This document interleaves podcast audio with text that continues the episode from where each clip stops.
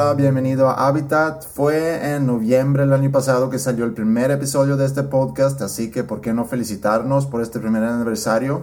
Muchas felicidades tanto al programa como a ti por escuchar las entrevistas que hago. Y también muchas gracias por tu interés y espero tener la oportunidad de seguir esas conversaciones y luego compartirlas contigo. Varias de las personas que han participado en Habitat me han recomendado hacer una entrevista con Gustavo Mauricio Hernández. Por fin les hice caso y es mi invitado el día de hoy.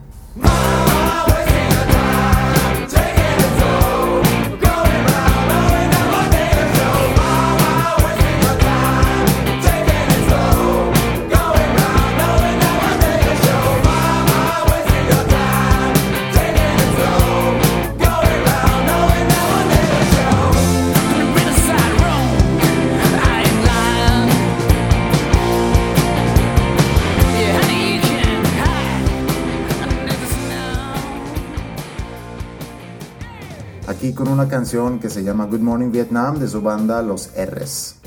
Gustavo, también conocido como Catsup, es un artista que no solamente se dedica a la música, su otra pasión es el cine y ha escrito, dirigido, filmado y actuado en varios cortometrajes eh, y actualmente está preparando un largometraje y de esto vamos a hablar un poquito más en esta entrevista. Eh, te recomiendo también que visites su sitio iuiduiway.com. No sé bien cómo se pronuncia, te lo, voy a deletrear. Es i y de dedo o i w a. Y ahí puedes entrar para que conozcas más sobre su trabajo. Es fundador de Happy Fire Records y la banda Quiero Club. En este 2014 recibió una nominación al premio Ariel por su música original para la película Halley y además se reunió de nuevo con sus compañeros de una de las bandas de rock más importantes en el país, Surdoc, para retomar lo que dejaron hace unos 10 años. En Twitter lo encuentras como arroba deletreando también B-L-A-C-K-F-O y a mí como arroba Andreas Ostberg. Ahí puedes mandar un mensaje a ver qué opinaste sobre el episodio. Pero ahora sí, vamos a darle con el episodio 37 de Habitat desde su casa en Monterrey, Nuevo León, con Gustavo Hernández.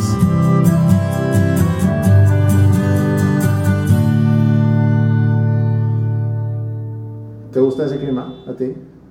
Me gusta que llueva, pero así tanto no, Y, y lluvia con frito, ya después de cuatro días ya me, ya no me gusta tanto. A mí me pasa que es la emoción de ya no va a ser tanto calor.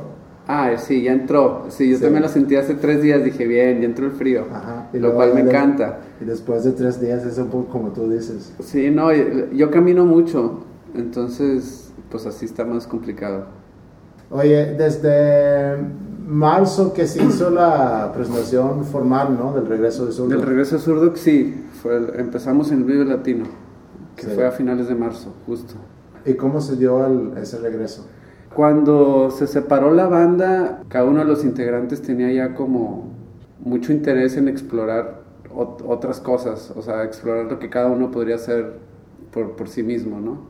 Pues cada quien se clavó mucho en sus proyectos y arrancó sus proyectos cada uno solo. Y bueno, después de, de ya más de 10 años de estar en uno, cada uno de sus proyectos y cada uno como mostrar y explorar y experimentar en sus ondas, pues ya se satisfajo esa necesidad que, que, nos dio en algún momento, ¿no? Digo, siempre nos vemos, nos topamos por ahí, o sea, en este inter nos topamos, eh, oye, ¿qué estás haciendo? ¿Cómo vas? ¿Todo bien? ¿no? Y siempre había estado la, la cuestión de que pues, en algún momento podremos volver a, a, estar tocando otra vez juntos en el escenario. Y justo el año pasado este, nos topamos, oye, ¿cómo andas tú? ¿Cómo andas tú? No, pues como que vimos que, estaba la oportunidad de volvernos a juntar en cuanto a las agendas de cada uno, ¿no? Este, cada uno tenía ahí como un espacio de tiempo de que, a ver, ahorita en este momento de mi vida yo sí podría este, dedicarme a Surdoc otra vez, porque la cuestión era que si nos íbamos a volver a juntar tenía que ser como la prioridad de todos, claro. ¿no? O sea, iba a estar, iba a estar muy difícil si, si uno estaba muy clavado en un proyecto personal y estar queriendo trabajar para ambos no nos parecía lo, correcto. Entonces se abrió ahí un espacio de, disponibilidad de todos y dijimos, vamos a, vamos a aprovecharlo, vamos a ver qué podemos hacer. Entonces ya nos juntamos los cuatro y vimos que los cuatro estábamos disponibles y estábamos dispuestos y entusiasmados. y empezamos a buscar a, alguien que, que, manejara la banda, conseguimos el manager y el manager empezó como a, a tantear el agua, a ver por dónde podríamos ir. Y pues así fue como pasó. Este, el Vive Latino se emocionó mucho y nos dijo, ah, pues hagan su estreno en el Vive Latino y nos pareció un muy buen lugar para hacer el, la presentación, la primera presentación de, de estar juntos otra vez tocando. Y entonces, pues tocamos ahí en el Vive Latino y ya todo lo demás solito pasó, ¿no? O sea, llegamos a un acuerdo que estaría muy bien de que tocar este año en festivales y fue lo que hicimos. Este año solamente tocamos en festivales, a excepción del Metropolitan, que fue la, la, única fecha que sí tocamos nosotros solitos. Tenemos muchas ganas de hacer ese show, de ser Metropolitan, y salió increíble, pero aparte del Metropolitan fueron puros festivales. Y también mucho de, de, de nuestra intención de volver a juntarnos no era precisamente nada más estar tocando otra vez juntos, sino el, ver si, si, hacemos un cuarto disco de estudio, ¿no? Entonces esa fue también una gran motivación y desde entonces estamos como trabajando para hacer un cuarto disco de estudio, que la idea es hacerlo a principios de, del 2015. Entonces entre, bueno, entre que nos fue muy bien este año, lo disfrutamos mucho, nos dimos cuenta que sí nos sintonizamos muy bien entre nosotros y sí estamos trabajando muy bien, pues estamos encantados. Entonces ahí viene disco nuevo y ya el próximo año ya sí podrías hacer presentaciones nosotros solos con música nueva, disco nuevo, todo eso. Oye, y entre conciertos y entre planeación del próximo disco, ¿con qué llenas tus días? Buena pregunta. Este, yo, yo siempre he como, como querido hacer cosas también afuera, fuera de la música. Siempre me ha gustado mucho lo que es el cine. Y hace un par, bueno, desde hace más de un par de años he estado con la cosa de que quiero hacer cine. Y estoy como preparando varias cosas de eso para, en cuanto tenga una ventana de tiempo, poder intentar hacer algo. Entonces yo me paso mucho tiempo escribiendo y preparando como proyectos de cine. Entonces escribo mucho, escribo guiones. También, bueno, pues yo grabo mis cosas y tengo, o sea, aunque no sea mi prioridad profesional ahorita, pues sigo componiendo, produciendo, este, grabando cositas, escribiendo cositas, juntándome con amigos a armar una rola u otra. Entre hacer música por mi parte para, para mí solo, para ver después dónde le encuentro salida, y entre estar como queriendo prepararme para en algún momento de mi vida poder ponerme a hacer cine. Entonces, entre una y otra, ¿no? ¿Cine y video fue tu interés principal antes de la música o con, cuál fue tu primer interés? Si nos regresamos un poco no, a tu si, infancia. si nos regresamos a mi infancia, yo siempre la música fue lo que me atrajo más que, más que otra cosa.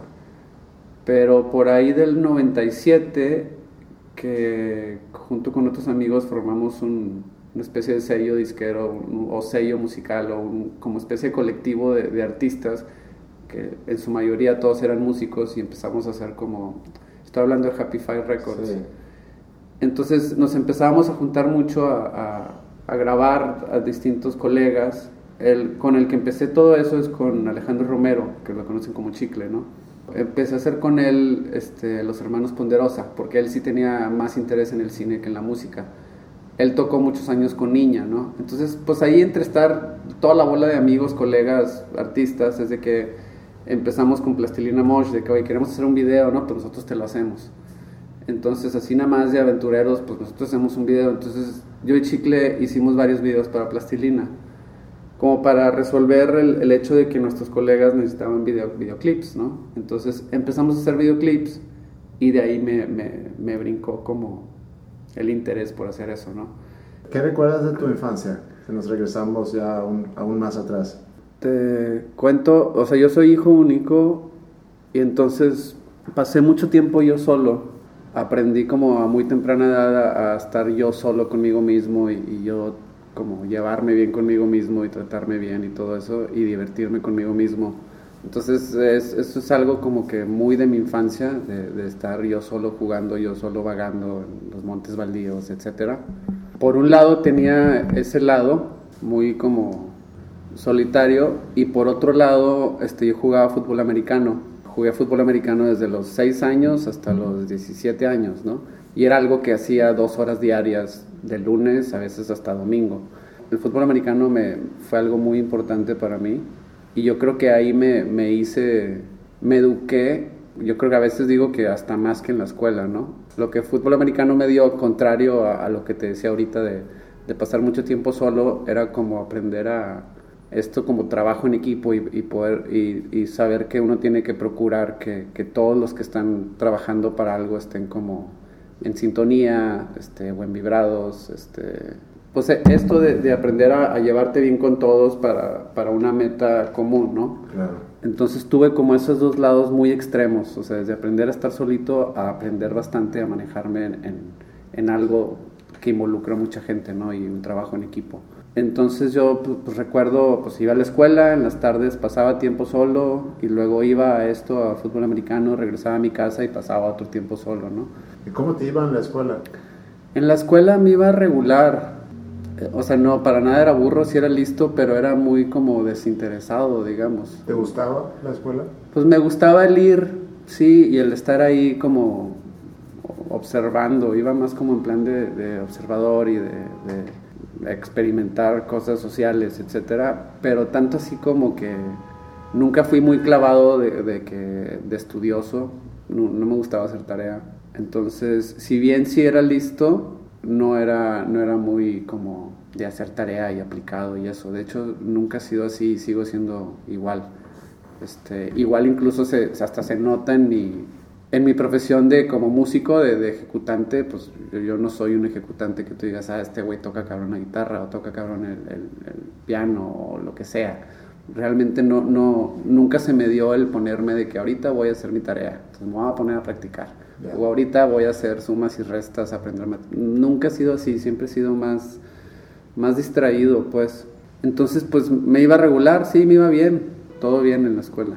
¿Y, tu introducción a la música? ¿Se escuchaba música en tu casa? No, mis papás nunca escucharon música, nunca les interesó la música.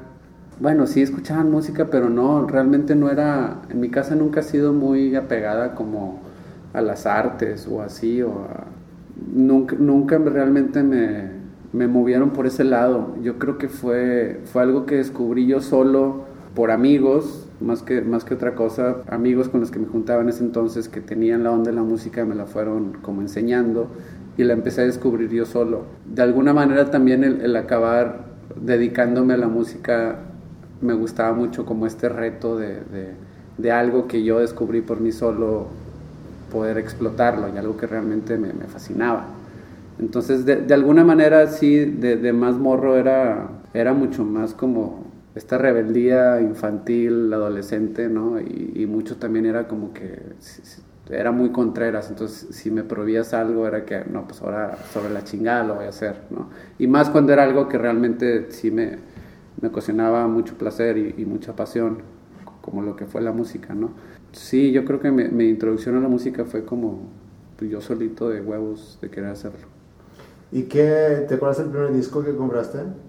Sí, el primer disco, eh, puta, en primaria, que sería por ahí de quinto de primaria, un, un, amigo me hablaba de la mejor banda del mundo, que era The Cure, y yo no conocía The Cure, entonces fui a una tienda de discos a buscar discos de The Cure y no tenían, y bueno, en su defecto compré un disco de OMD, Orchestral Maneuvers in the Dark, los sencillos de OMD.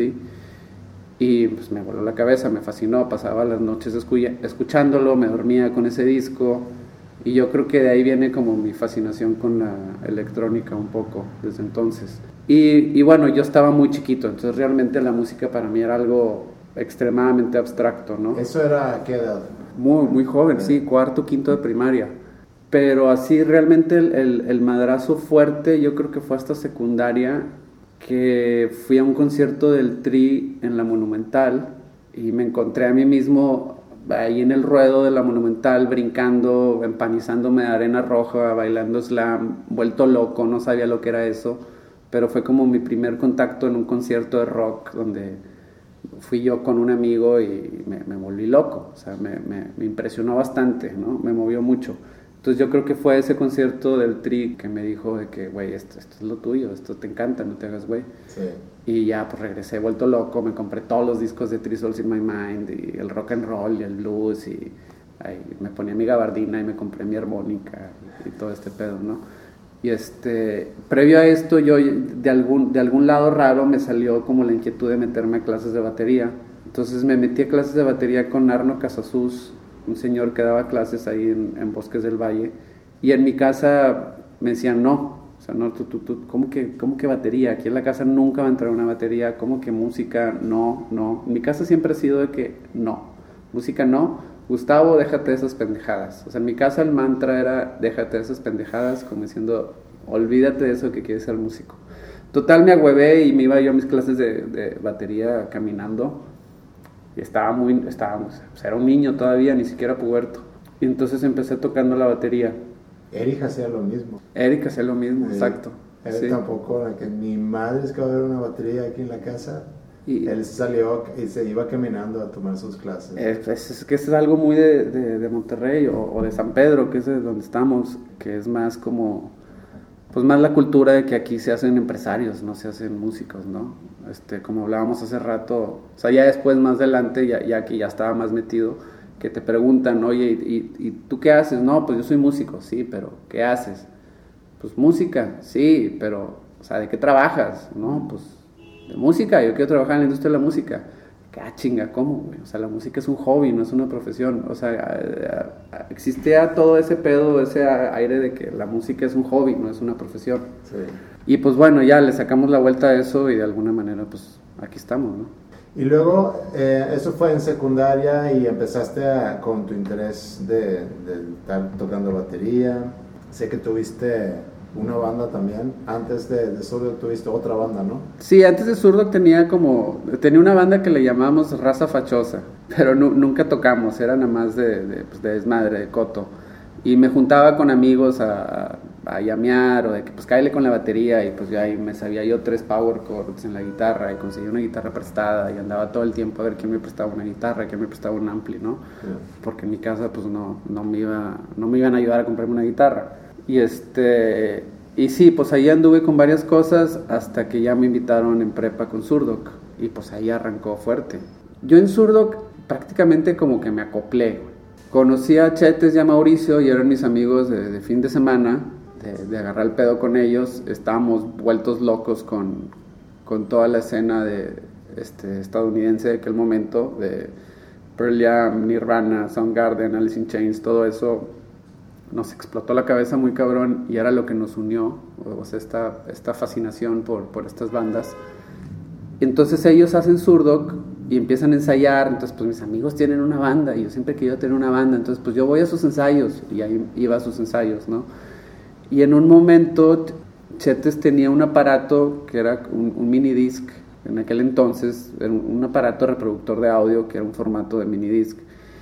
Y lo que querían hacer era como meter meter pequeños clips de audio dentro de la canción y entre canciones. Mm. Como para esto, estos momentos entre una canción y otra, que, tiempos muertos en lo que se afina y silencio, que, lo cubriera algo. Y dentro de las canciones también soltar clips de audio. Y yo estando ahí en los ensayos me dijeron, oye, pues tú le puedes picar aquí a, a play, o sea, al reproductor de sonido, ¿no? Entonces yo, pues sí, yo le pico, pic. Entonces empecé yo entrando en la banda como, como el güey que le picaba play al minidisc para que sonaran estos clips de audio, ¿no? O sea, como field recordings que hacíamos o nos juntábamos en casa de chetes y sampleábamos pedazos de películas, este, Scarface o películas porno o, pura pendejada. O agarrábamos unos viniles y grabábamos, entonces yo era el güey que le picaba play, mm. ¿no? Entonces yo empecé a tocar con zurdo el minidisc, o sea, ese era mi instrumento, porque si, soy sincero, ya realmente yo nunca aprendía ningún, o sea, sí, iba a clases de batería, pero nunca practicaba, iba a clases de guitarra, pero diré, no, nunca tomé clases de guitarra, pero me salía tres power, o sea, yo no era un ejecutante realmente, o sea, todavía a la fecha yo no, ni de pedo puedo presumir que soy un buen ejecutante de ningún instrumento.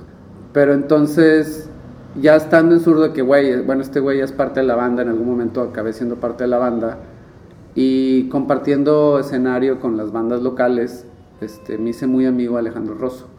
Entonces Chetes me decía, güey, pues aprende a tocar algo, güey. De que, mira, se me ocurre meterle un, teclado a esta, a esta canción. Entonces, ya cuando yo empezaba a tener de que 500 pesos, me iba a Musicalísimo y compraba cualquier cosa que encontrara ahí. Musicalísimo era una tienda de instrumentos usados aquí en Zaragoza. Entonces me compré un teclado análogo, un SH09 Roland, que una de las perillas estaba en, el modo de noise. Entonces conectabas el teclado análogo y se oía puro ruido. Entonces le digo al, señor, oye, ¿este cuánto cuesta? Me dice, no, eso no jala, hace puro ruido. Y bueno, yo sabía bien lo que era, entonces le compré el tecladito, me lo llevé a mi casa, ya le pongo el oscilador en, en, otro y entonces ya empiezo a hacer notas. Entonces así empecé a tocar el cinte también y a hacer puro ruido y, desmadre. Y entonces este, regresando a mi amistad con Rosso, voy con Alejandro y le digo, oye, pues enséñame a tocar piano. Entonces ya Alejandro Rosso me dio una serie de, de clases de música y realmente Rosso ha sido mi único maestro de música y él, lo, lo, que sé de música lo aprendí de él. Ya me empezó a explicar de que, mira, pues las tonalidades, las notas, este, mayores, menores, etcétera, siete, todo, todo el desmadre. Y empecé a aprender a tocar piano. Y entonces me compré un Rhodes eléctrico, entonces en algunas canciones ya tocaba el Rhodes y ya tocaba el cinte y así fui poco a poco creciendo. Entonces pues bueno, ya en zurdo ya no nada más le picaba play, ya empezaba a tocar los teclados. Sí, mientras ustedes estaban en prepa, la banda agarró onda y, inclusive los filmaron con Manicomio. Sí. Que vino aquí a, Monterrey a... Por, yo supongo por la escena del movimiento que sí estaba en su momento aquí en, Monterrey, porque no, no era nada más ustedes, sino estaba, primero yo no sé si fue los de Control y luego los de Gran Silencio y luego ustedes también y Plastilina y como que hubo varias bandas que Jumbo. Sí, creo que nosotros somos mucho antes que todos ellos. Cuando Zurdo que empezaba a tocar, las bandas que sonaban en Monterrey era La Última de Lucas ah, y Alebrijes y Acarnienses. Acarnienses era la banda de Rosso, pero Acarnienses era una cosa ya muy progresiva, madura, locochona, rara, con el acorde con novena aumentada y no sé qué, que todo el mundo nada más no acababa bien de entender. La última de Lucas eran los verdaderos rockstars y Alebrijes también tenía un movimiento muy fuerte, que Alebrijes era una onda más como le pegaban más a onda inglesa. Entonces eran las cuatro bandas que había. Este, la última de Lucas, Alebrijes, Acarnense y Zurdo. Bueno, no las únicas bandas, perdón. Había muchísimas bandas, pero eran, mis bandas amigas, ¿no? De, de, las que eran mis compas en ese entonces. Después se deshace la última de Lucas, Toño se Control Machete, se deshace Acarnienses. En ese entonces estaba Cuervos de Malta también, perdón, me faltó decir Cuervos de Malta. Se deshace a Carnienses, Rosso se junta con Johnny, hacen plastilina. Y ya venían varios años de que la escena en Monterrey sí estaba fuerte. No sé a qué se debiera, pero, por ejemplo, Zurdo, o sea, llegábamos a hacer shows donde había mil personas. De que la última de Lucas y Zurdo que en el esquizo, y la asistencia era de mil personas. Y nosotros éramos unos morros de prepa que teníamos 17, 18 años. Entonces estaban el DF Marcelo Lara y Robbie Lear, que eran los que manejaban Manicomio, que estaban auspiciados por Polygram, una multinacional. Entonces tenían dinero y tenían presupuesto para pagar sus chiflazones y sus aventuras y, sus... De alguna manera eran como, eran como, los traviesos de la industria que decían, pues me voy a Monterrey a firmar una banda de chavitos, Y vinieron a tocar aquí a una batalla en el DF y ganaron y no sé qué. Entonces vinieron a Monterrey vieron, vieron esto, que había una escena aquí donde había mucha gente que, que asistía y todo, y había muy, mucho talento, muchas buenas bandas, y pues ya, firman a Zurdo, que firman a Control Machete. Y después Plastilina Mosh firma con Emi, y después brinca Jumbo después, y ya toda la historia que ya se saben. Sí. Eh, pero a lo que iba con eso es que estabas, o estaban, todavía jóvenes, pero sé que tú estudiaste carrera, y a lo que iba es, y, ese es un tema que toco con todos, porque supongo ya a esa edad y estás tocando música y tu sueño seguramente es ser rockstar, no tanto meterte a estudiar una carrera para luego claro. encerrarte en una, en una, oficina. ¿Cuál era tu visión hacia futuro cuando estabas en prepa? Yo desde, que estaba en prepa, yo, mi cosa era la música, mi cosa era tocar en bandas, mi cosa era poder ser una vida siendo músico y tocar en el escenario y, y aprender a tocar mejor, etcétera quería cantar, quería tocar guitarra, quería hacer todo. Y sí, en mi casa volvía, eh, llegaba a mi casa y volvía al mantra, déjate de esas pendejadas. O sea, era constante. Entonces en, mi casa sí me obligaron a estudiar carrera. Este, me llevaron de la oreja al TEC y a ver, escogí una carrera así de dazo, licenciado en Mercadotecnia, bueno, eso, me metí a Mercadotecnia y ya estando en el TEC me di cuenta que la carrera era bastante relativamente fácil. Entonces, pues ya yo ahí hacía mis cálculos de que, bueno, a ver, no hago tareas, no hago el, trabajo final, tengo que sacar 98 en el examen, para, bueno, pues este, ven y estudia un día antes, y entonces yo ahí eh, hacía mis maneras para, para sacar la carrera adelante, dedicándole lo menos posible, y el resto del día pues ya dedicaba a, pues, a tocar con zurdo, a ensayar y lo que sea. Yo tenía la, la, fortuna que David Izquierdo y Jorge Sainz también estudiaban en el TEC, entonces no era el único yo que estudiaba. Mauricio y Chetes tenían la fortuna que en su casa sus padres sí no compartían esta visión que la mayoría de los padres de, de, aquí tienen de que la música no es una profesión, es un hobby, de que tienes que estudiar carrera huevo. Entonces Chetes y Mauricio desde muy pequeños tenían este apoyo en su casa y bueno, yo no, pero creo que, creo que de repente aprendí como apreciar eso. Creo que si en mi casa me hubieran dicho, ándale, toca, a lo mejor no lo hubiera hecho. O sea, también, o sea, muy, mucho de, de mis motivos eran como este, este encontrar a mí mismo y acabar haciendo lo que yo decida hacer por mí mismo, ¿no? Entonces, este, este mucho que, wow, vas a ser de que empresario, no, yo quiero ser músico, sobre la chingada. Digo, aunado que realmente la música era lo que en ese momento y todavía hoy me, me, me apasionaba mucho. Pero hoy en día, por ejemplo, ¿qué, ¿cuál es tu relación en cuanto a eso con tus papás? ¿Ellos ahora sí aceptan tu decisión o siguen viéndolo como un hobby y que todavía no te dedicas a algo formal y serio? Mis papás dejaron de batallar, puta, hace, hace cuatro años. Por ahí del 2000, en el 2010 yo tomé la decisión de mudarme al DF con la banda que tenía Quiero Club. Decidimos irnos al DF, a, a, vivir al DF y a movernos en la industria en el DF. Y justo ahí mis papás dijeron, puta, ya perdimos la guerra. este güey ya se dedicó, o sea, después de un chingo de tiempo, ya como dijeron, bueno, ya ni para qué. Entonces ahí empezaron a aceptar que ya, yo no iba a ser empresario, que iba a ser músico. Estoy hablando que yo ya tenía 32 años, o sea, hasta mis 32 años, cuando empecé a los 14, o sea, fueron puta, súmale, un chingo de años que constante lucha en mi casa. Y no fue hasta este, hasta este año, con el regreso de Zurdo, que ya los veo contentos. Que ya los veo de que, ah, no, sí, pues sí, mi hijo es músico. Pero puta, me tomó, o sea, tengo 37 años. Hasta que no cumplí 37 años, no, no los veo ya como contentos de que haga yo mi vida como yo la quise hacer. Sí, sí fue una batalla constante pero pues de alguna manera no se los tomo a mal. Yo creo que es una onda muy generacional. Muy generacional, sí. Eh, digo, mi mamá también me decía en su momento cuando yo levantaba la mano para decir que igual me iba a dedicar a la música, o, mi sueño era dedicarme a la música, decían, te vas a morir de hambre si, si quieres ser músico. Claro. De música, ¿qué y cómo? Entonces, yo creo que, y también lo veo, de todos los que he entrevistado, cuentan historias muy similar, o similares.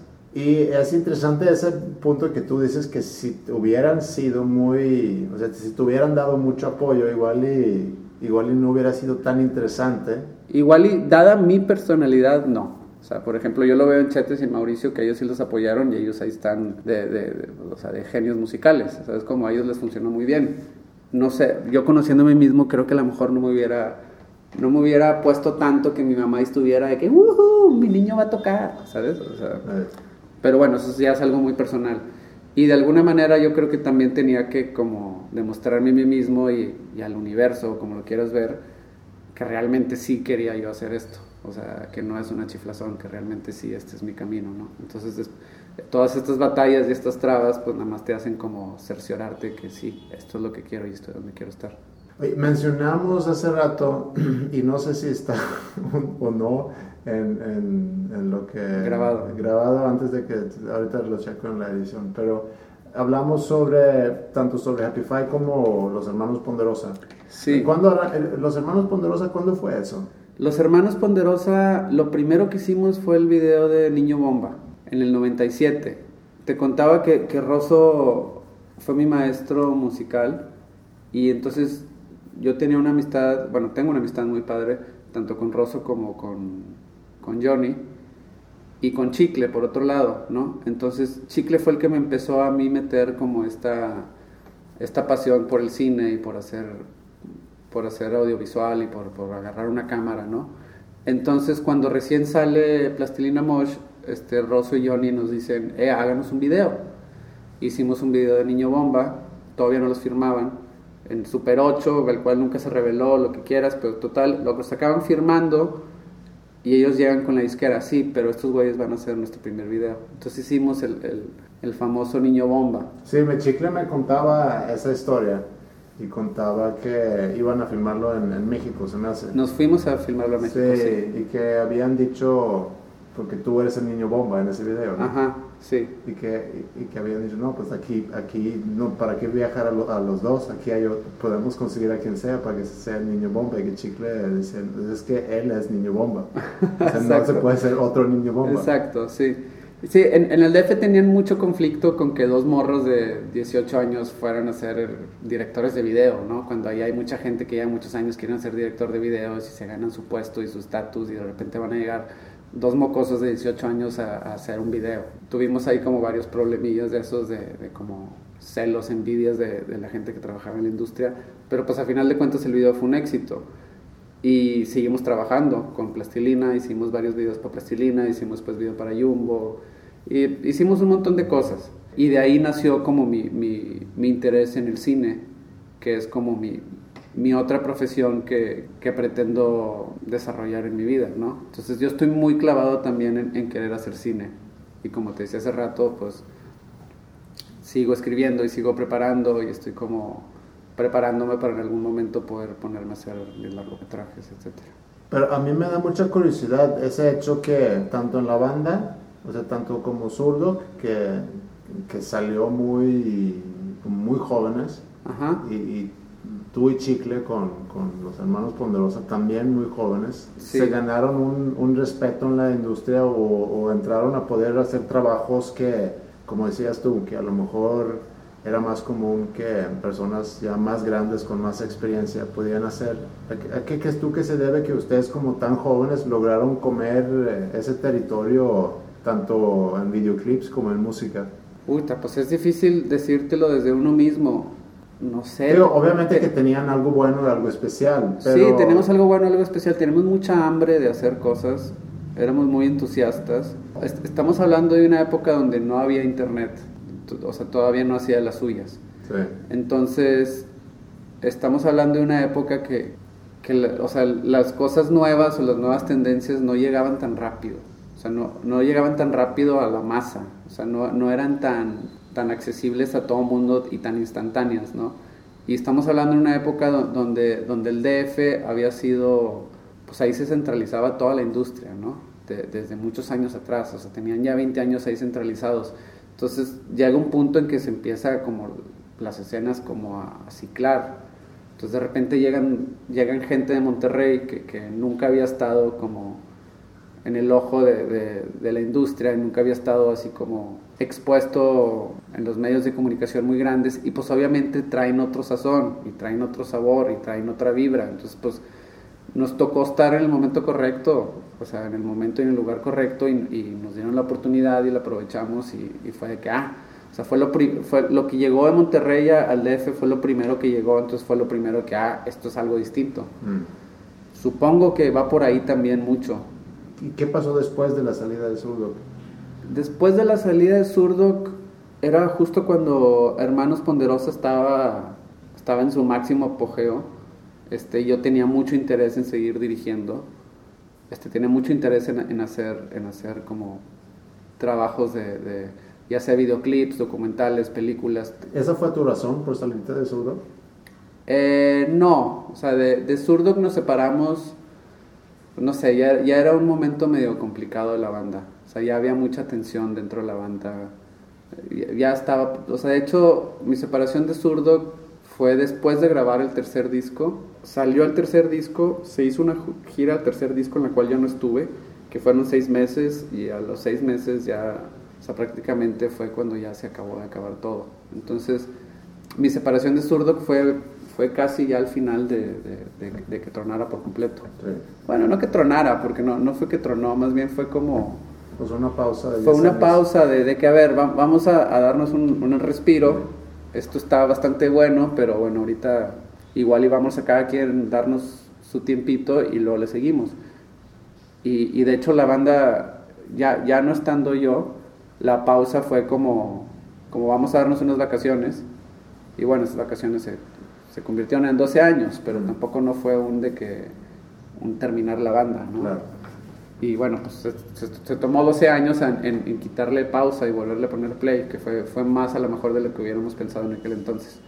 Pero bueno, regresando, yo, yo me quedo como muy entusiasmado de, de- de querer hacer cine, empiezo a aplicar yo a escuelas de cine y logro irme a Barcelona a estudiar fotografía para cine.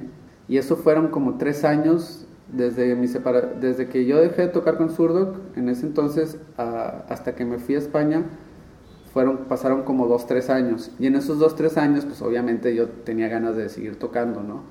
Entonces yo ya tenía tres, cuatro años trabajando Happy Five, en el cual conocía muchos colegas músicos con muchos proyectos muy, muy padres, o sea, como Niña, como Mario y Goma, Chonky ahí estaba desde entonces.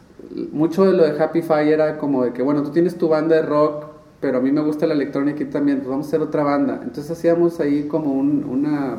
¿Cómo nació la idea de Happy Five? Porque sé que es, pues es creación tuya, ¿no? ¿Cómo? Yo y Chicle este, le propusimos a Rosso en aquel entonces hacer como un sello de música independiente, o sea, de música que no estuviera, que no tuviera tanto compromiso con la industria de la música, ¿no? De que si, si tú quieres grabar en tu cocina unas canciones y así editarlas y así soltarlas al mercado, que lo pudieras hacer, ¿no? O sea, más bien era como, según el proyecto, lo que quiera hacer, que se haga, ¿no? Pero ustedes como disquera, ¿qué apoyo daban ustedes a esas bandas? Pues ayudábamos a producirlos. Teníamos una Tascam de cuatro canales, a, a Chonky, a ver, Kyle, yo te grabo. Entonces yo grabé las primeras canciones de Chonky. Mm. Este, a Niña, de que, bueno, vamos a producir un disco de Niña, ¿qué se necesita? No, bueno, pues vamos a conseguir estas guitarras, vamos a conseguir esta interfase de audio, una compu. Vámonos cuatro días a Monterreal, rentamos una cabaña y nos concentramos en grabar el disco. Y grabamos el disco. ¿Había algún plan económico o todo era amor al arte? Todo era amor al arte. No, no, es, ese fue como, para bien o para mal, lo que definió mucho Happy Five. Por muchos años fue nada más por amor al arte, por sacar, por editar, por editar. Y nosotros teníamos claro que, que si un artista quería realmente convertirse en profesional, este, refiriéndome a profesional en cuanto a que viviera de eso, que ese fuera su trabajo profesional del cual él ganara su dinero para pagar su renta, Sí. esa era cosa del artista, no nuestra. Pues la cosa era estar editando, estar haciendo cosas, estar haciendo cosas. Cuando tienes 20 años, 21, 20, o sea, cuando estás en tus primeros 20 te puedes dar ese lujo de, de estar como nada más haciendo cosas por amor al arte, ¿no? Sí, digo, los compromisos no son... No son, tantos. Seguramente vives con tus papás y a lo mejor estás estudiando. y- Exacto, entonces es pues tu tiempo libre, güey, o sea, hazlo más productivo y eso es lo que hacíamos. Entonces nos poníamos a hacer compilaciones, nos la pasábamos Chicle y yo entusiasmando amigos de que ándale, saca tu canción, grábala, grábala, esto está increíble. Entonces nos la pasábamos mucho como de entusiastas, güey, esa era como nuestra labor. Y luego, pues vamos a hacer un festival. ¿De ¿Cuántos artistas son? No, pues ya son ocho proyectos.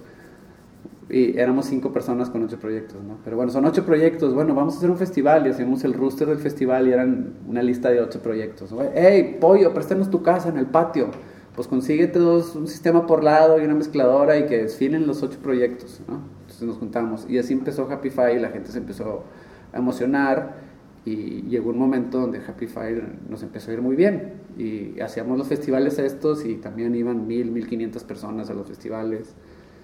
En ese entonces este, yo me hice un programa de radio en Planeta 104.5. Entonces yo ponía toda la música que no se escuchaba en el radio, o sea, de, de todo lo que se te ocurra. Se te dieron libertad a poner... Me dieron libertad lo que pues, era los domingos de 10 de la noche a 5 de la mañana el lunes. O sea, me dijeron, tú vete a la hora que quieras. Entonces me quedaba hasta las 5 de la mañana. Eran programas de 6 horas todos los domingos y poníamos absolutamente todo lo que se nos diera la gana, incluyendo nuestras propias canciones y de Happy Five y de, de bandas que, que estaban surgiendo en la nueva escena de Monterrey. Ahí fue donde conocí a Arizona, que después se convirtió en Chisatis y eh, Quiero Club, etcétera, todo eso. Y ahí se empezó a gestar otra vez como, como este movimiento otra vez de, de nuevas bandas y nueva generación en Monterrey. Y empezaron a salir otros sellos también, como Nene Records. Nene Records, no sé si lo sacas, este, No. pues es ot- otro sello que también tuvo mucho que ver aquí, más ponqueto, muy padre. Entonces ya empezaba a ver de que puta, otra vez ahora hay, hay- hubo un momento donde contabas 30 bandas distintas en Monterrey tocando en el barrio antiguo y en fiestas, haciendo sus fiestas en cochera Y realmente esa era, esa era la intención de Happy Five, como gestar toda este, esta escena y esta cultura y, y, este pedo que de tener algo que hacer aquí en Monterrey, tener dónde ir a proponer cosas artísticas y tener conversaciones, etcétera. Este, ya después la historia fue otra, ya en, algún momento ya los artistas empezaron a exigir y nosotros empezábamos a encontrarnos con herramientas de cómo difundir y, distribuir y ya llegó un momento donde, bueno, Happify se tiene que tornar una empresa y luego ya ahí empezó ya un relajo, ¿no? Porque como era, Chicle ya no estaba aquí, entonces yo después me asocié con Chayo, el de niña, y con Mopri, que era mi manager, que fue manager de, de control de plastilina, de zurdo, de Quiero Club, de, de, de Zoe, de todo el mundo él era mi socio en Happy, y realmente el que más manejaba todo éramos yo y Chayo, pero pues Chayo tenía niña y yo tenía Quiero Club, entonces o te dedicas a tu banda, o te dedicas a ser artista, o te dedicas a ser disquero, ¿no? O sea, ese es el pedo de los artist run labels, que tienen un límite, porque llega un punto de que si quieres ser profesional como artista, pues te tienes que dedicar 24/7 a ser artista. O si quieres ser un buen disquero o un un buen administrador o directivo de un sello, pues te tienes que dedicar a eso. Entonces siempre le damos prioridad al, ser artistas, porque es lo que realmente nos movía. Entonces nunca, nunca encontramos realmente a alguien que, que nos ayudara a administrar bien lo que era Happify. Entonces decidimos más bien ya dejarlo como es. ¿Y cómo fue el quiebre de Hermanos Ponderosa y Quiero Club? Porque Chicle se fue a México y él seguía trabajando. No, Chicle se fue a Londres. Ahí terminamos Ponderosa dijimos, a ver, bueno, ya tú, tú, tú, tu camino y yo el mío, perfecto. Entonces Chicle se fue a Londres, estuvo viviendo allá muchos años, bueno, no muchos años, un año o dos, y después se fue al DF, y en el DF él, ya puso su productora de Mr. Wu. Mr. Wu, y ya Chicle hizo toda su carrera allá. Y yo aquí me quedé con la cosa de querer hacer cine, pero con muchos amigos muy cercanos, muy talentosos, todos con proyectos musicales que me fascinaban con los cuales empecé yo también a hacer proyectos musicales. Tenía una banda con Ricky Razo que se llamaba Buba, tenía la Live Band, que es como una, una banda que tuvimos que era rock and roll, onda Velvet Underground y esas ondas, que tocaba yo con Adrián, el guitarrista de Niña, con Mario, con Goma, con Aldo, y ahí andábamos tocando rock and roll. Después yo me fui a Barcelona y regresando de Barcelona empezó, es más, justo antes de irme a Barcelona, un mes antes empezamos Chisatis. Mm. Yo había producido el disco de Arizona, entonces Arizona, la cantante se fue a vivir a Nueva York, total, Arizona se deshace y empezamos a hacer Chisatis, me voy yo a España, en España estaba Marcela Viejo, que Marcela Viejo es mi amiga toda la vida, regreso a Barcelona y empiezo a hacer Chisatis y Quiero Club, entonces eran mis dos bandas, ahora tenía dos bandas que yo consideraba bastante prioritarias en mi vida. Chisatis y Quiero Club. Tengo dos bandas y aparte el sello. Entonces, pues era, realmente era mucho. Y Chicle pues ya estaba en el DF. Mm. Entonces ahí yo ya me empecé a dedicar mucho a, a Chisatis y a Quiero Club. Y pues ya a hacer discos. Digo, con Quiero Club hicimos tres discos.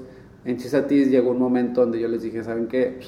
Este, me echo para atrás porque está cabrón. Me voy a dedicar más a Quiero Club y fue lo que hice. En Quiero Club estuve nueve años ahí metido.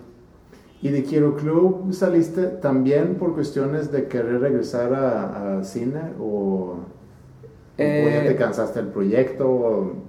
Eh, ambas. Ambas. Justo en ese, en ese momento yo tenía un proyecto muy que desarrollamos muy bien para una película, que era el primer largometraje que estaba pretendiendo hacer y conseguí un productor ahí en el DF que me estuvo ayudando bastante. Estuvimos trabajando el proyecto como dos años. A final de cuentas no conseguimos el dinero para hacer el proyecto, entonces lo metí al cajón y empecé a desarrollar otro. Y fue justo en ese momento donde estábamos a punto de hacerlo, que dije, bueno, a ver, yo, ya, yo sentía que ya se había acabado como mi ciclo en Quiero Club. Ya estaba yo como, mis pretensiones como, si iba a seguir en la música, mis pretensiones eran otras. Mm. Entonces dejé Quiero Club y dije voy a intentarlo el cine un rato. Entonces me estuve moviendo, no pude hacer esa película, empecé a desarrollar otra, misma que traigo ahorita jalando. Y en eso se dio lo de Surdoc. Entonces pues lo de Surdoc fue como otra vez pon en pausa el cine y ponte a ensayar y al escenario. Tienes como, eh, se me figura como una persona con mil cosas en, proyectos y mil cosas en el aire al mismo tiempo y, estar creando. ¿Tienes tú algún orden eh, dentro de tus proyectos? O sea, ¿cómo es tu proceso creativo, tu método para crear? ¿Cómo puedes dividir tiempo entre proyectos de cine, proyecto de video, proyecto de música, proyecto de producción, proyecto de sello? Pues yo creo que todavía lo estoy, lo estoy descifrando, todavía no lo tengo muy bien resuelto. Y la verdad, y yo, o sea, yo creo que así como, como, como estoy muy agradecido de, poder ser alguien así que tenga muchas cosas y que muchas cosas me entusiasmen y muchos proyectos me entusiasman, también está el otro lado que no está tan padre, que sí se torna difícil concretar. O sea, se, me da muy bien como el, el, estar ideando y el estar imaginando y el estar como soñando, pero a la hora de que aterrizar, aquí está el proyecto concreto, vámonos listos, cerremos el que sigue, es donde se empieza a complicar. Y es algo con lo que todavía ahorita batallo. Pues la verdad no lo puedo evitar, o sea, no puedo evitar el, entusiasmarme con algo. Entonces, cuando estoy entusiasmado con algo, no hay tiempo para nada más más que para eso. Entonces, a veces son dos días y en dos días mi entusiasmo se va para otro lado y le avanzo a otro. Y en otros días mi entusiasmo está en otro lado y le avanzo a otro. Y en otro día no estoy entusiasmado de nada y pues no hago nada, me pongo a leer o me pongo a hacer otras cosas soy mucho también de trabajar bajo presión. Si me dicen, oye, tienes que entregar el score de esta película en una semana, entonces ahí sí de que pues no duermo y lo hago en chingas, de cuenta. O tienes que entregar este, esta canción, o sea, en dos días estamos en el estudio, puta, entonces sí me pongo en chinga y lo hago. Entonces siempre estoy como tirando varias cosas y ya cuando uno me dicen es para mañana, entonces o sea, es, como, como esto del cine que trabajo con, con productores que me piden, pues yo tengo la idea muy clara, pero no hago nada, hasta que no es que me dice, oye, necesito el guion mañana, porque mañana voy a ver a una persona. De que, bueno, te lo entrego pasado mañana, y en dos días no hago nada más que ponerme a escribir un chingo. O sea, todo el tiempo está todo en mi mente y luego hasta que no me presionan un chingo ya me siento y ya escupo todo. Entonces no tienes una rutina no, muy definida. No, no tengo una rutina. Estoy en un momento en mi vida en el que estoy considerando muy fuertemente el, forzarme a, intentar tener una rutina a ver qué resultados tengo. ¿Puedes trabajar dos cosas a la vez? Es decir, ¿pudieras en la mañana dedicarle tiempo a un guion y en la tarde componer una canción? Sí, sí, sí. Sí, sí, sí. Eso sí, sí. Sí hago eso, sí me veo haciendo eso. Este, no me encanta, pero pues sí, a veces no hay otra. O sea, normalmente estoy trabajando en dos cosas a la vez dos cosas y la tercera y que tipo no me gusta tanto y que bueno, cuando hago la tercera, pero tengo diez cosas, entonces... Nunca sientes que ya se me acabó la creatividad. A mí, a mí ese término de creatividad es algo muy raro, güey, no he acabado de entenderlo. Yo, yo lo, lo veo más como entusiasmo. Si estoy entusiasmado por, por una canción y la canción necesita una guitarra, pues no se me hace el, que venga de que, ah, es que yo soy creador, entonces voy a hacer una guitarra. No, pues estoy entusiasmado y quiero meterle una guitarra, entonces le metes una guitarra. O sea, es, ese pedo del el, concepto de creatividad, Dios, no lo acabo de entender muy bien. No sé justamente qué se trata. Yo como lo, ubico más como, como entusiasmo, de cuenta? Sí, sí entiendo eso, pero puedes ser entusiasta sin tener ideas. Y al final de cuentas, para mí la creatividad está muy relacionada con tener ideas o poder crear sobre ideas de otros. Por ejemplo, si tú me tiras una idea para una canción y que yo la puedo agarrar y construir algo sobre eso, pues yo puedo ser muy, muy entusiasta y querer participar, pero a lo mejor no tengo un aporte. Pues yo creo que lo estás pensando de más. Yo creo que el, el, el pensar en eso, en de que si voy a ser creativo o no, te limita. O sea, yo siento que esa palabra no está tan padre. A mí no me gusta que, que, me vibra raro cuando dicen, no, aquí el creativo. No, es que él es muy creativo. Mm. O a mí no me gusta mucho. O sea, siento que ya estás pensando de que, bueno, a ver si soy creativo o no. A ver, me pones una batería y un bajo y a ver, cántale encima. Híjole, a ver si, a ver si soy creativo para cantarle encima. Cántale, güey. Cántale. Oye, no, está horrible. Bueno, a ver, quítale. Vuélvele a cantar. Ok, le vuelvo a cantar. Pues más o menos vuelve a cantar otra vez. O sea, si ese bajo y esa batería realmente me entusiasma y me ponen en onda, pues, güey, la voz va a salir solita, güey. O sea, no, no, no creo que sea una cosa de, de, que si tienes el don de la creatividad o no. siento yo que uno no es el que lo crea, o sea, yo no soy responsable entero de lo que yo creo.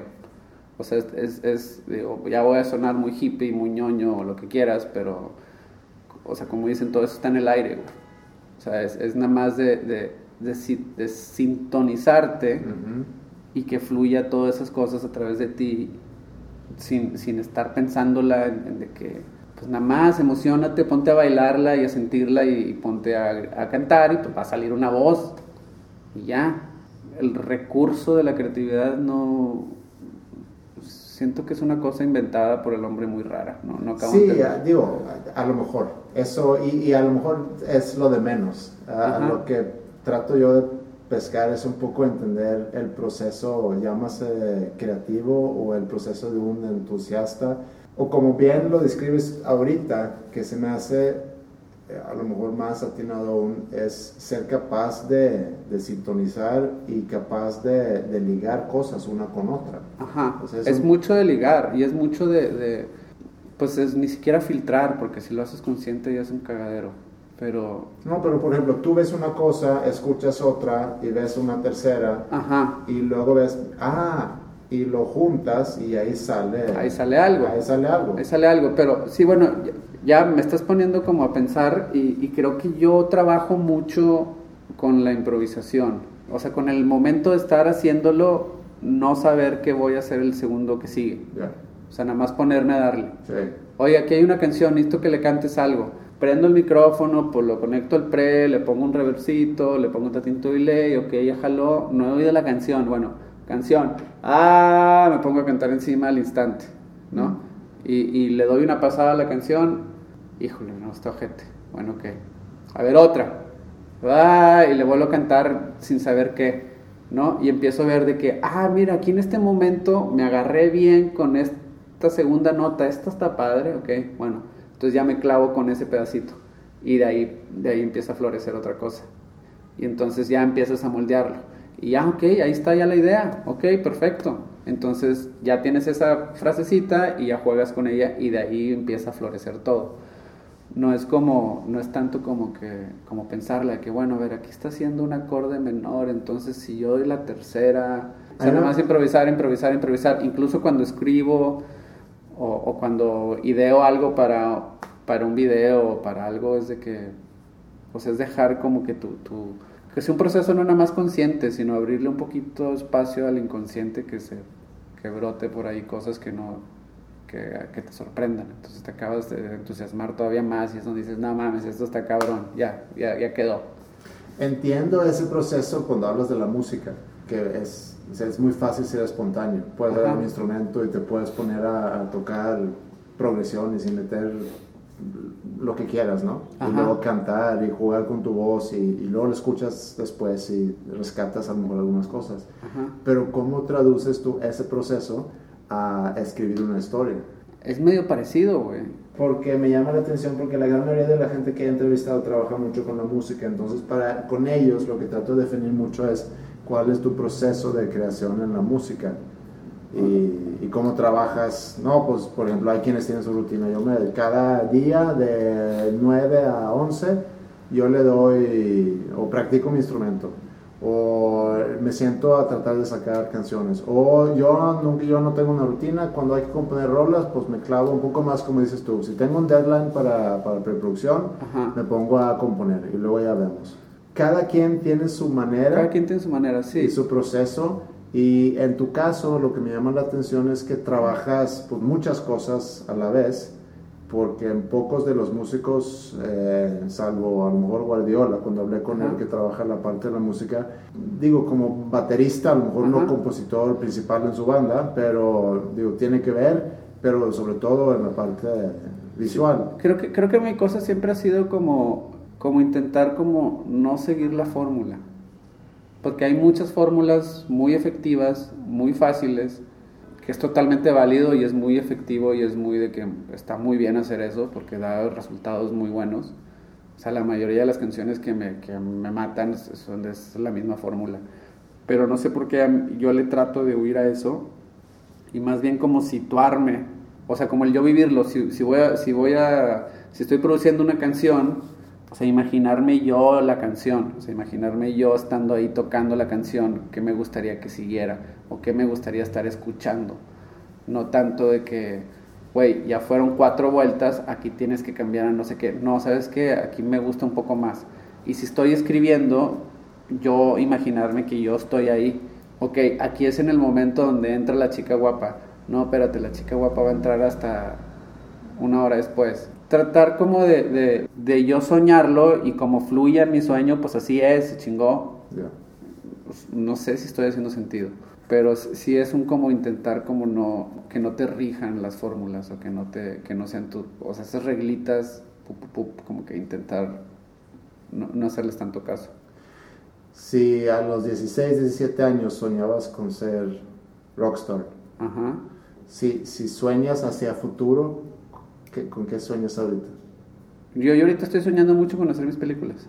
Ya es un hecho, se cuenta. ¿Sueñas nada más con hacerlas y verlas hechas realidad o sueñas también con la fama de, de, ser cineasta reconocida, reconocido, perdón?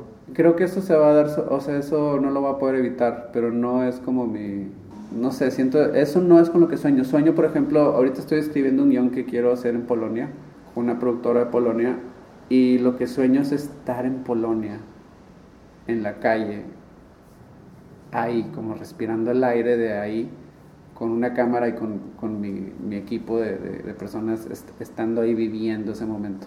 O sea, siento, yo por eso me, me, el cine me apasiona mucho, porque es como el momento de, de, que estás produciendo, o sea, que estás ahí y, y se dice acción y comienza, es muy intenso.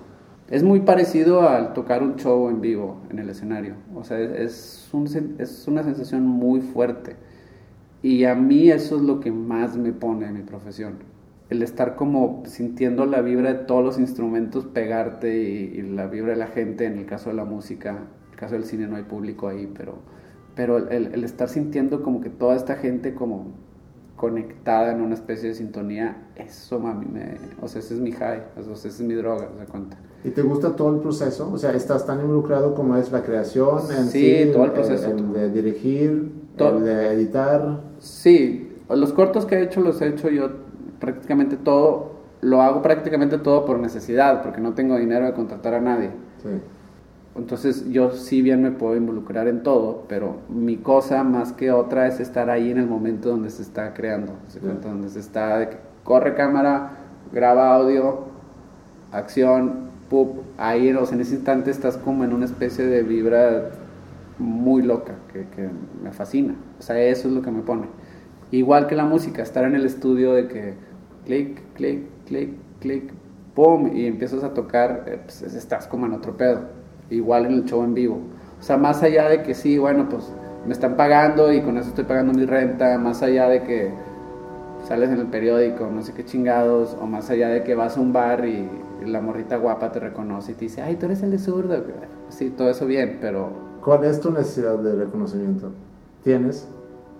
Pues es que es muy personal, es para mí, güey. Mi, mi, mi cotorreo, o sea, mi, o sea, mi pedo es conmigo mismo, no con la gente. O sea, mi, mi miedo más grande en la vida es quedarme corto yo conmigo mismo. Mm. O sea, yo de repente ver de que, híjole, te quedaste corto con todo lo que ya sabes que sí puedes hacer. ¿Y cómo vas hasta ahorita? Voy muy bien. Sí. Sí, la verdad estoy, estoy muy contento. Y también me acabo de dar cuenta que voy a vivir muchos años. Tengo 37 años. ¿Cómo te diste cuenta? Pues no sé, me di cuenta. O sea, me pregunté cuánto va a ser y híjole, que se me hace que si voy a llegar a los 90 y pelos, 106 por ahí. Entonces, puta, lo que me falta. Entonces, si a, si a este momento ya estoy aquí, o sea, si sigo así, voy muy bien, siento que voy muy bien. Está padre eso, porque todos en algún momento hemos hecho algo, un par o varias cosas a lo mejor de, sobre las cuales deberíamos sentirnos orgullosos. Es difícil reconocerlo, pero es muy importante también poderse voltear para atrás y ver las cosas que sí hiciste y, reconocer lo que hiciste. Tienes, o sea, tienes una relación muy buena con el trabajo que tú realizas.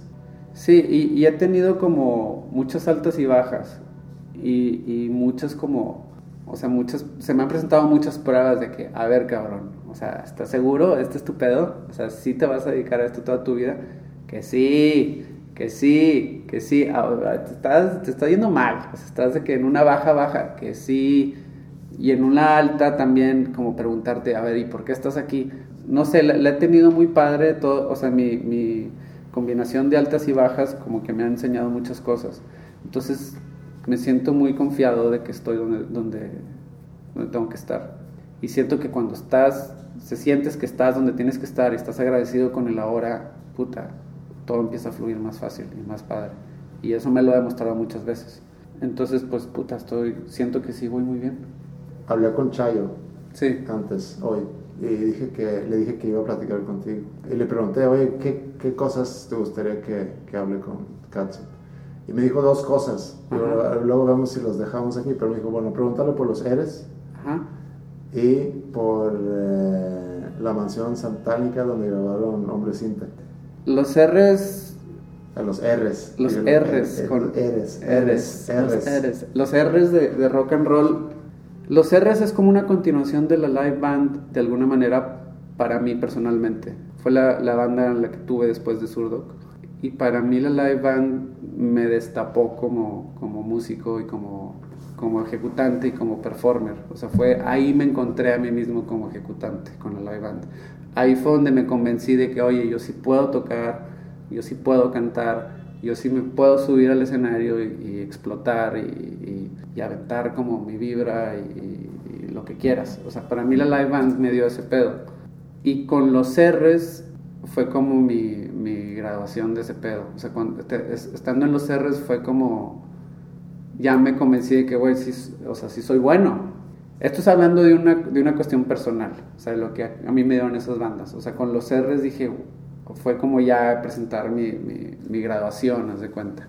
Y en cuestión de bandas, son las dos bandas en las que, en las que mejor ha fluido el, el teamwork o el, y, el, y el, como el respeto y la admiración interna de los integrantes. Que eso es algo que, que es sumamente importante, si no es que es lo más importante, diría yo. O sea, mucho más que las composiciones, mucho más que, que la manera en que se toca, mucho más que incluso que el, el, sonido. O sea, es como, como la conexión entre integrantes en el momento que están explotando, que están haciendo algo. Los R's es donde más he tenido ese pedo. Que estoy aquí con mis camaradas de que al 100, donde puedo estar como pensando en voz alta enfrente de ellos y no haber ningún problema y todos estamos en la misma. O sea, para mí los R's ha sido como heaven de, de, bandas. Y fue una banda que tuve aquí en Monterrey por dos años. Tocaba Aldo, el que fue muchos años baterista de niña. Tocaba el Mingo, que tocó conmigo en Chisatis en toda la primera época de, de Chisatis. Tocaba Rodrigo, eh, que es, es, el más morro, es un morro ahorita que ahí anda tocando con Young Tender y con varias bandas. Mm. Tocaba el Beatle de Quiero Club y el voz con las percusiones. Mm. Y era pues una banda de rock and roll, rock and roll onda Rolling Stones o así. Teníamos nuestras 10 bandas. El Mingo y yo queríamos hacer una película de la banda, nunca la hicimos, nunca grabamos el disco, grabamos un par de canciones nada más y está, eh, pues es de mis bandas favoritas. Bueno, y curiosamente que te digo algo ahorita, creo que con Surdoc ahorita está pasando algo, algo similar. Creo que ahorita es el, mejor momento que, que, he vivido yo en Surdoc. O sea, en cuestión de como respeto interno, como sintonía interna entre los integrantes. Creo que ahorita Surdoc como que se tuvo que tomar todos estos años para, para hacernos capaces de, de, tener una banda fuerte entre nosotros. Pero también arrancaron muy jóvenes y luego pasas por los 20 y estás, o sea, todavía estás aprendiendo cosas del mundo en tus claro, exacto. Ahorita pushing 40, exacto. estás un poco más... Eh, exacto, pues ya, ya sabes de qué se trata, o sea, ya no vas a andar con pendejadas, o sea, porque ya sabes lo que ocasionan todas esas pendejadas, ¿no? Entonces ahorita estoy disfrutando mucho zurdo porque se está poniendo muy padre así, internamente está muy padre. Y bueno, esos son los R's. Rock and roll, fuck it, puño al aire, grita, improvisa, lo que chingados quieras. Y este, y la mansión satánica de Surdoc, la mansión satánica. Lo que hicimos fue, había una casa que no estaba habitada ya en el cercado Nuevo León por la cola de caballo, donde hacían raves. Y trajimos al productor Peter Reardon a hacer el hombre sintetizador aquí a Monterrey. Lo llevamos a todos los estudios de Monterrey. A todos los estudios. O sea, a todos. Al que me digas, así al que tenía escondido un señor abajo en su sótano que nunca había usado, a ese fuimos. Y trae un ingeniero buenísimo, que, un ingeniero que ha trabajado con ACDC, Paul McCartney, un super ingeniero. Entonces los dos visitaron todos los estudios y dijeron, todos los estudios de Monterrey son una cagada. No podemos hacer en un disco ninguno de estos estudios. Entonces, ¿qué hacemos? Pues vamos a hacer un estudio. Entonces, rentamos una consola, rentamos cables, rentamos compu, rentamos todo el pedo y rentamos esta mansión en el cercado Nuevo León que usaban para hacer raves. Ahí montamos un estudio, improvisamos un estudio y ahí grabamos el disco. O sea, una onda Blood, Sugar Sex Magic. Una onda Blood Sugar Sex Magic. Una onda como muchas bandas han hecho. Y habíamos hecho recientemente el video de Gallito Inglés, que es un video que hizo Alex Dávalos, que es como una especie de, de parodia a todo el glam metal ochentero. Entonces teníamos una manta gigante con una estrella, un pentagrama, ¿no? Entonces en la entrada de la mansión colgamos el pentagrama gigante, ¿no? En parte por, por decir aquí estamos grabando, fuck it, zurdo que es in the house, y, y, en parte también como para que no llegaran curiosos a preguntarnos nada ni nada, ¿no? Entonces tú pasabas por la carretera y volteabas a la derecha, veías una mansión y en la entrada un pentagrama. Entonces, bueno, esa es la casa de, donde grabamos Hombre Sintetizador. Oye, ¿quién, ¿quién te gustaría escuchar hacer un cover de una canción tuya? ¡Wow! Ay, güey, te la mamaste. No sé, güey. Qué rara pregunta. O sea, porque piensas tú en tus ídolos de que, ay, no, lo, a mi mamá, no, ay, no, de que, en mi, pues no sé, güey, este, ¿quién me gustaría que hiciera un cover de una canción mía? Te podría, podría decir que Natalia. Me gusta mucho su trabajo que hizo eh, en el último disco de covers. Ok. ¿Y qué canción? Alguna que no he compuesto aún. Ok. ¿Y cuál es la canción que te hubiera encantado haber compuesto? Wild Side de Lou Reed, yo creo. ¿Quién crees que debería de entrevistar aquí en Habitat? Al pibe de Chisatis. ¿Sí? De aquí en Monterrey, alguien así cercano al, al pibe de Chisatis. ¿Y con qué canción tuya podemos terminar el programa? Eh, con la de cuentos de Quiero Club. Muy bien. Muchas gracias por tu tiempo. No, hombre.